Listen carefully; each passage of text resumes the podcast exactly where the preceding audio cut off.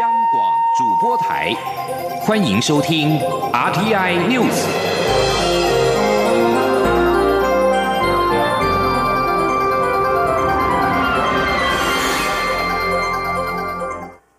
各位好，我是主播王玉伟，欢迎收听这节央广主播台提供给您的 RTI News 新闻。首先带您关注一波三折的三十四席民进党不分区提名名单终于出炉，社服背景的现任不分区立委吴玉琴排名第一，行政院前院长游习坤位居第七，安全名单也纳入了社民党创党召集人范云、环团代表洪生汉等人。民进党主席卓荣泰今天透过脸书发文表示，原本排列为不分区首位的原民代表洪简庭惠，因为网络散播黑资料放毒，甚至遭质疑是行政院长苏贞昌女儿苏巧慧的闺蜜，最后婉拒提名，未列入不分区名单。卓荣泰特别在脸书发文中向洪简庭惠致歉。另外，卓荣泰也为苏贞昌抱屈，他强调苏贞昌自开始就强调不推荐人，也没有派系的考虑。确实，委员们也都以同样的原则表达意见，但苏贞昌却被不实传言影射，这对苏贞昌以及全体委员并不公平。此外，现任立法院长苏家全未列入这次不分区名单，明年立院龙头确定将换人。对此，苏家全今天表示，他认为民进党下一届不分区名单排得非常好，他肯定民进党主席卓荣泰的用心。前天记者刘玉秋的采访报道：一波三折的民进党不分区提名名单终于出炉，社服背景的现任不分区立委胡玉琴排列第一，行政院前院长游锡坤位居第七，安全名单也纳入社民党。创党召集人范云、环团界的洪胜汉等，但一度引发屏东之乱的立法院长苏家全、苏振清叔侄则确定会入列。因民进党二零二零大选面临小党林立夹杀，不分区安全席次下修，僧多粥少下，竞争格外激烈。多名现任不分区立委未能续任，其中多次表态不愿被列入不分区的立法院长苏家全，确定将毕业。有绿委对此感到不舍。苏家全十五号主持立法院会前受访表示，他对民进党新出炉的部分区名单觉得非常好。他相信，只要民进党能国会过半，未来会有好的院长领导立院。这个总是要啊有离开战场的时候，所以我觉得还好。而且未来如果民进党能够过半的话，选出一位非常好的院长来领导立法院。至于民进党屏东第二选区立委庄瑞雄。接受党内协调后列入不分区立委的第十名，与原本争取列入不分区的立委苏振清互换成局。庄瑞雄选区党中央不予提名，将开放参选，给予苏振清投入参选的空间。苏家全则表示，他觉得很好，这份名单大家都可以接受，也表示民进党主席卓荣泰的领导受到社会肯定。中广电台记者刘秋采访报道。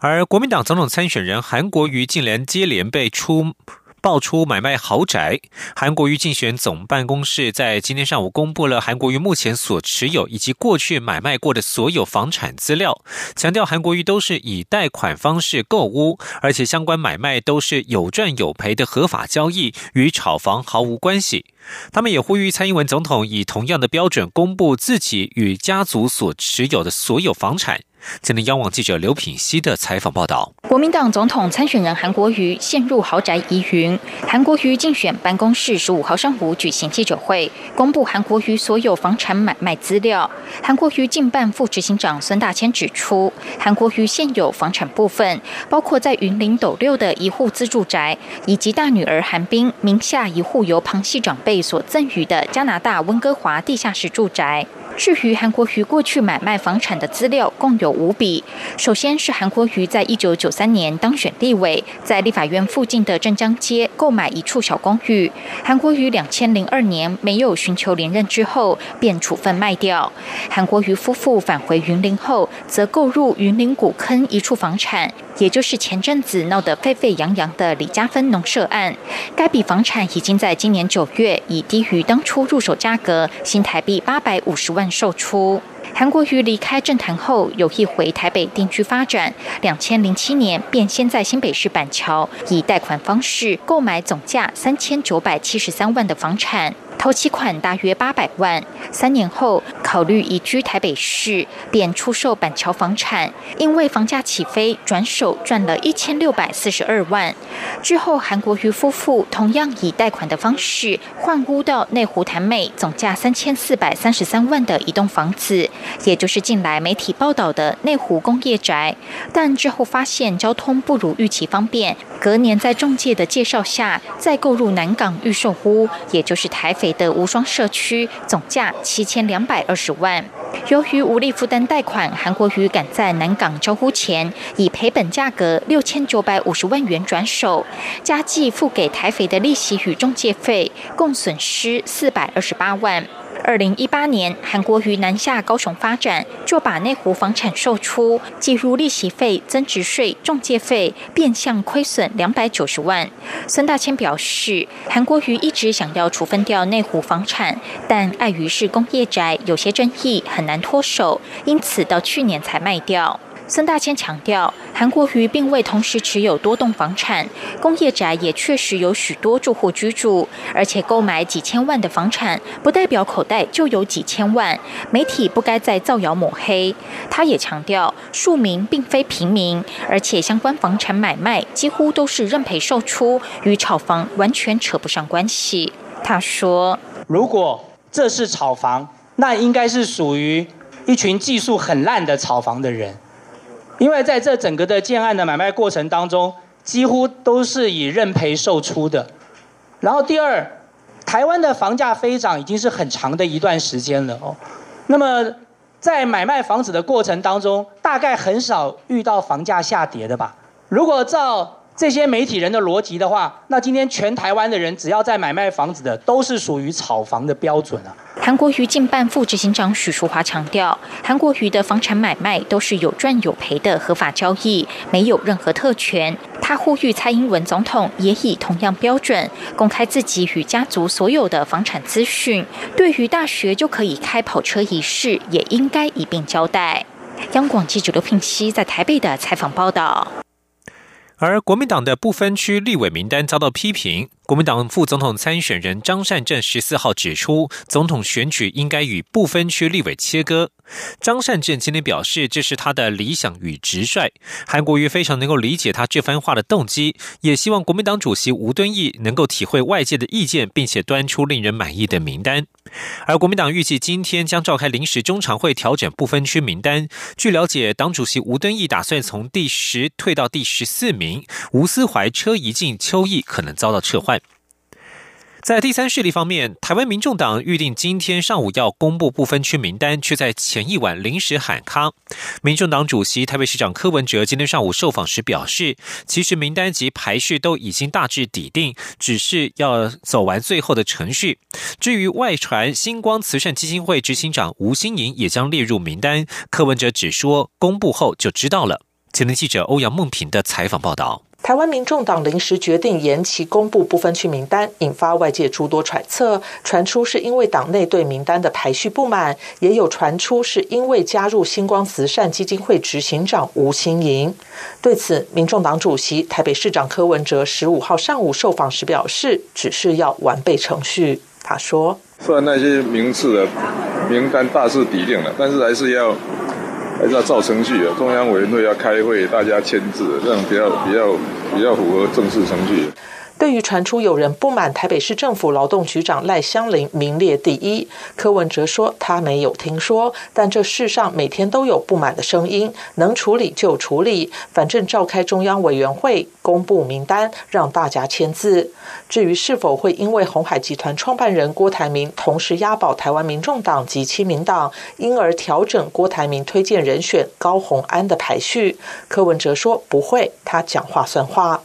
对于郭台铭在脸书上呼吁政党票投民众党及亲民党，柯文哲说：“郭台铭两边都有推荐人选，当然都要帮忙。”媒体问是否认为郭台铭偏心，柯文哲反问：“偏心什么？”他认为都差不多。至于外传星光慈善基金会执行长吴新颖也将列入名单，柯文哲说：“这等确定了再讲。”公布后就知道。他也坦诚，这次选举有五个党在移动，太复杂，很难预测，他都不知道安全名单会是几席。中央广播电台记者欧阳梦平在台北采访报道。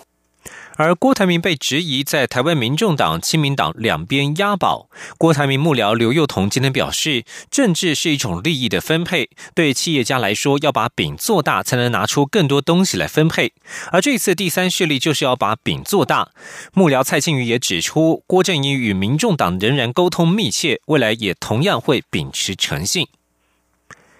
中华人权协会在今天公布了网络票选出的二零一九十大人权新闻，前三名分别是全球反送中同步称香港，联合国报告应把空屋列为人权威胁，以及减税有感，年收四十点八万以下单身小资族免缴税。前天记者王兆坤的采访报道。中华人权协会表示，这一次票选出的十大人权新闻。包括反送中、政府超征、华航罢工、国民法官法、宗教基本法等事件都被选入前十名。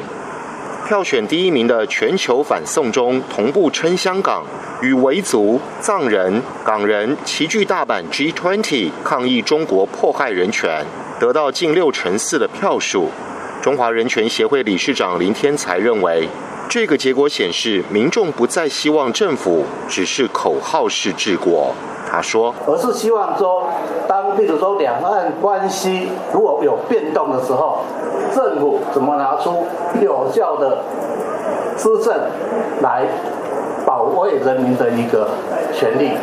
票选第三名的是与赋税人权有关的年收四十点八万以下单身小资族免缴税。林天才表示。财政部今年开始实施最低生活费免税后，就反映在十大人权新闻内，可见人民肯定这项措施。中华人权协会表示，这一次票选活动先由该协会挑选出三十则人权新闻公布于网络上，在十月十八号到十一月一号开放民众投票，十五天时间，共有两万零八百四十四人次参与票选。中央广播电台记者王兆坤台北采访报道。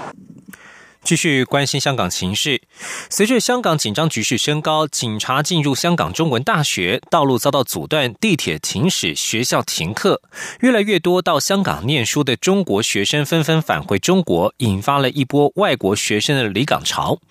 香港当局命令所有学校从十四号起全面停课，包括香港中文大学在内的多所大学都已经表示将会直接停课到年底。然而，大学校园发生严重抗争，却接连发生了校长神隐拒不出面处理的情况。香港浸信大学校长钱大康已经多日不见人影，而香港城市大学校长，同时也是台湾中研院院士的郭卫，也神隐未出面。而抗议场面也出现在英国，香港律政司司长郑若华十四号在伦敦出席讲座，遭到数十名示威者包围，并且大呛是杀人犯。他在混乱当中跌倒，被工作人员护送离开。另外，有网友在英国请愿平台发起连署，要求英国政府撤销香港特首林郑月娥的丈夫林兆波以及其两名儿子的英国国籍。连署人数已经突破了十九万人。美国联邦参议院十四号针对香港人权与民主法案启动热线机制，以加速法案通过。法案要求美国行政部门每年点名制裁侵犯香港人权的人士，并且定期检视香港的自由及自治情况。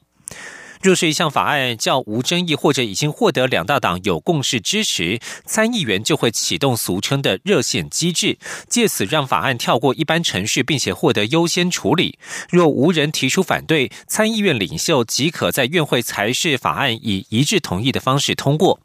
而前美国驻联合国大使海利公开声援香港示威群众，表示美国应该与香港抗争者站在一起。如果香港倒下，台湾将会是下一个。在国际形势方面，象征美国与印度国防合作里程碑的首次三军联合军事演习，十三号起到二十一号在印度东南部海岸举行。这一场“老虎凯旋”演习，除了人道救援之外，也包含了两栖登陆作战。由于中国增加在印度洋的海军舰艇活动，而且在巴基斯坦取得了瓜达尔港，甚至可能派驻军队，让印度感觉芒刺在背。美国也正透过印度洋太平洋战略，希望能够阻止中国的军事扩张。以上新闻由王玉伟编辑播报，稍后请继续收听央广午间新闻。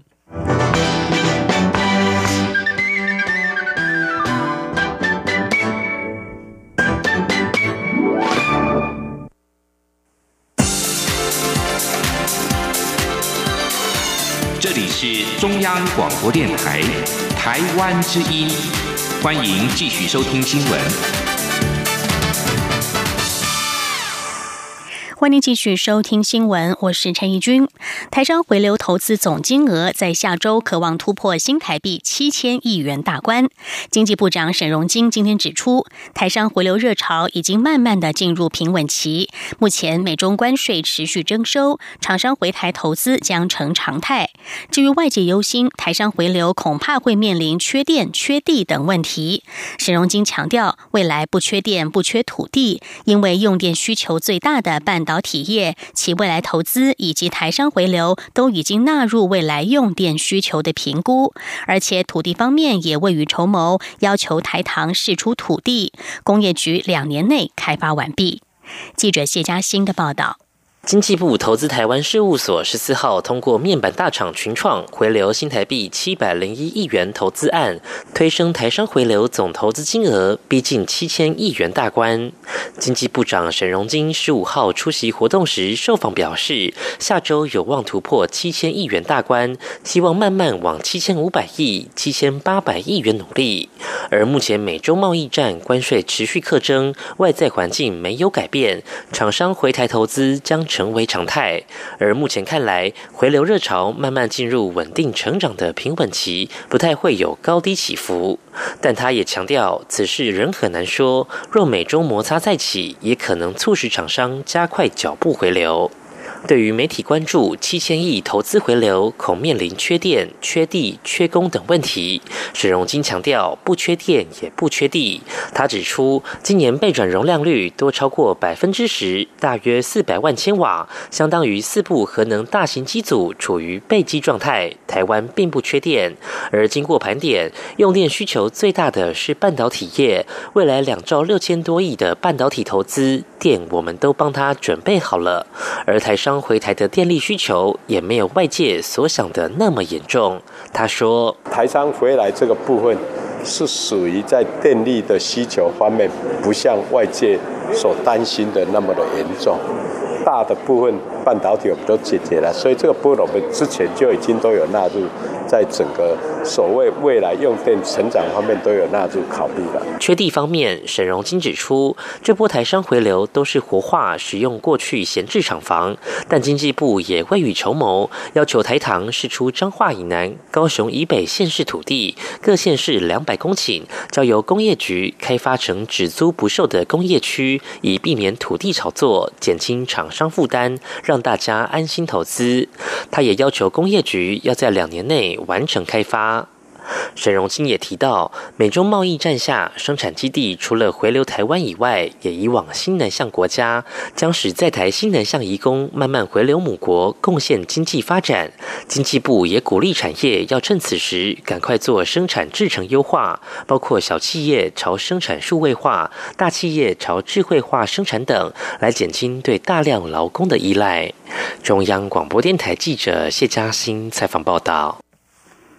近年来，环境变迁导致了干旱、水灾、高温等灾害发生频繁，威胁全球的粮食安全。中央研究院在今天指出，中研院分子生物研究所余淑美院士研究团队在经过六年的研究之后，发现控制水稻糖浓度的关键将可以提高水稻耐逆境的能力，未来还可以运用在小麦、玉米等植物上。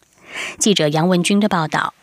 中研院分子生物研究所余淑美院士指出，全球人口不断增长，但粮食产量却趋缓，未来恐会面临粮食短缺问题。尤其近来气候变化剧烈，也冲击粮食的产量。于淑妹指出，水稻是亚洲人口的主食，产量至关重要。他们历经六年研究，发现植物发芽时的阿法淀粉水解酵素，简称阿法 A 米，是分解植物淀粉的最主要酵素。而且在两个蛋白质因子 MIBS one 及 MIBS two 互相竞争下，会调控阿法 A 米的产生。在缺糖时 MIBS one 进入细胞核，促进阿法 A 米的表现，分解淀粉。为糖，而在高糖时，MIBIS2 进入细胞核，抑制阿法 A 米的产生。他们的研究发现，当植物在遭受环境逆境或病菌感染下，会大量产生阿法 A 米，目的就是让植物对逆境更有抵抗力。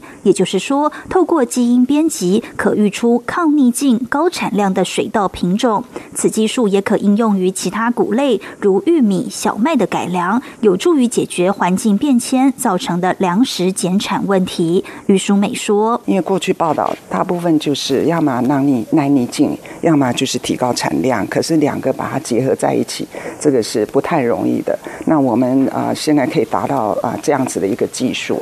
于淑美也指出，若让基因编辑后的水稻和原本的水稻相比，产量约可提高一点五倍。以实验室中的数据来观察，此水稻可生长在高温四十二度以及减少百分之二十水量的环境下。此研究成果也于十月发表于美国国家科学院期刊加长版。至于基因编辑后的水稻和原本的水稻吃起来的口感及营养成分是否有差异，于淑美说，这还要。透过进一步的研究，但以产量来说，对农民而言已经有相当大的注意。中央广播电台记者杨文君台北采访报道。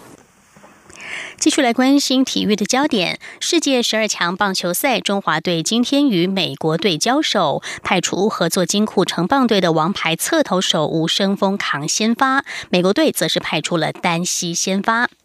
一局下，美国第二棒的艾德尔敲出了一支安打，道垒与第三棒的冯恩安打攻下一分。中华队则在第三局下靠着王威成保送与王胜伟安打，张敬德的滚地球成功护送王威成跑回本垒，以一比一追平美国队。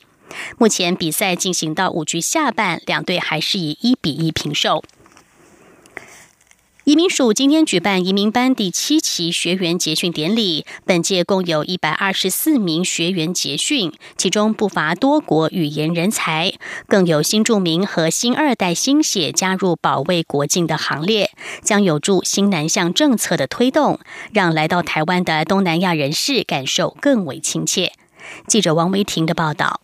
移民署十五号举行移民班结训典礼，本届共有一百二十四人将正式投入移民署各单位，替移民事务工作注入心血。新结训的移民官不乏精通多国语言人才，有的更是从国外取得博士学位后回国报考移民署。值得注意的是，本次结训学员也有新住民和新二代加入移民官的行列。来自印尼的黄巧娟原本是家庭主妇，在移民署担任通译之后，了解移民业务的多面向，决心报考移民官，替移工和新住民贡献心力。黄巧娟说。那我觉得，嗯，当然在台湾就是现在比较多义工嘛。那我觉得义工，呃，然后那他们的就是就是可能各方面的就是呃，比如说有呃辅导啦，或者就是甚至茶器这样子。那我觉得我就可以贡献一份心力，嗯。新二代潘林燕的妈妈来自越南，大学到越南交换学生后，潘林燕体会到母亲跨海来到台湾生活的艰辛，激发她报考移民官服务新住民和移工的梦想。潘林燕说。我小时候其实不太会母语，是因为社会环境下就是其实不不鼓励我们学习母语。但是在大学的时候，我就是有参加移民署的新二代青年人才培训营，然后在之中，我其实发现母语其实是相当重要的。母语帮助我就是与妈妈的原属国建立一个连接，然后也促使说我现在能靠着语言的优势来报考移民署。另一位来自越南的新住民妈妈严佩莹来到台湾后，进入补校努力完成学业。从空中大学毕业后，也到移民署担任通译工作，一路过关斩将，顺利通过移民特考，成为移民官。而新二代郑佩仪参加移民署举办的新职人启航培育营后，拓展了国际视野，也坚定要跟妈妈学习印尼语的想法，因而决定报考公职回馈新住民。内政部长徐国勇出席结训典礼时表示，政府积极推动新南向政策，积极办理新住民和新二代培力计划。新住民已经是台湾的重要资产。从这次有新住民加入保卫国境的行列，就可以看出培力计划的成果。徐国勇认为，新住民加入移民工作，会让东南亚旅客倍感亲切，对新南向工作有很大的帮助。中央广播电台记者王威婷采访报道。香港反送中抗争迈入第五个月，香港编程青年与多个公民及学生团体今天到了台北香港经济贸易文化办事处前举行联合记者会。一名香港中文大学的女学生现身表示：“校园变战场实在太荒谬，许多同学每天哭着入眠，直说看不见未来。”他呼吁，适逢台港两地近期都有选举，民众一定要去投票，用选票改变现况。记者陈国维的报道。十多个公民及学生团体拿着写有“光复香港时代革命”的黑色旗帜，在台北香港经济贸易文化办事处前呼吁中国及香港政府重视人权，更不能将大学变成战场。台湾人权促进会秘书长邱依林说：“针对当时警察要进入校园的这件事情，其实中文大学的学生会当时有向他们的法院提出了要求，法院应该要发出紧急的禁制令的这样的一个做法，却遭到法院的拒绝。”这样的一个事件，其实凸显出香港在目前不是只有行政、立法失灵，甚至他们的司法也已经完全的成为了香港政府的走狗，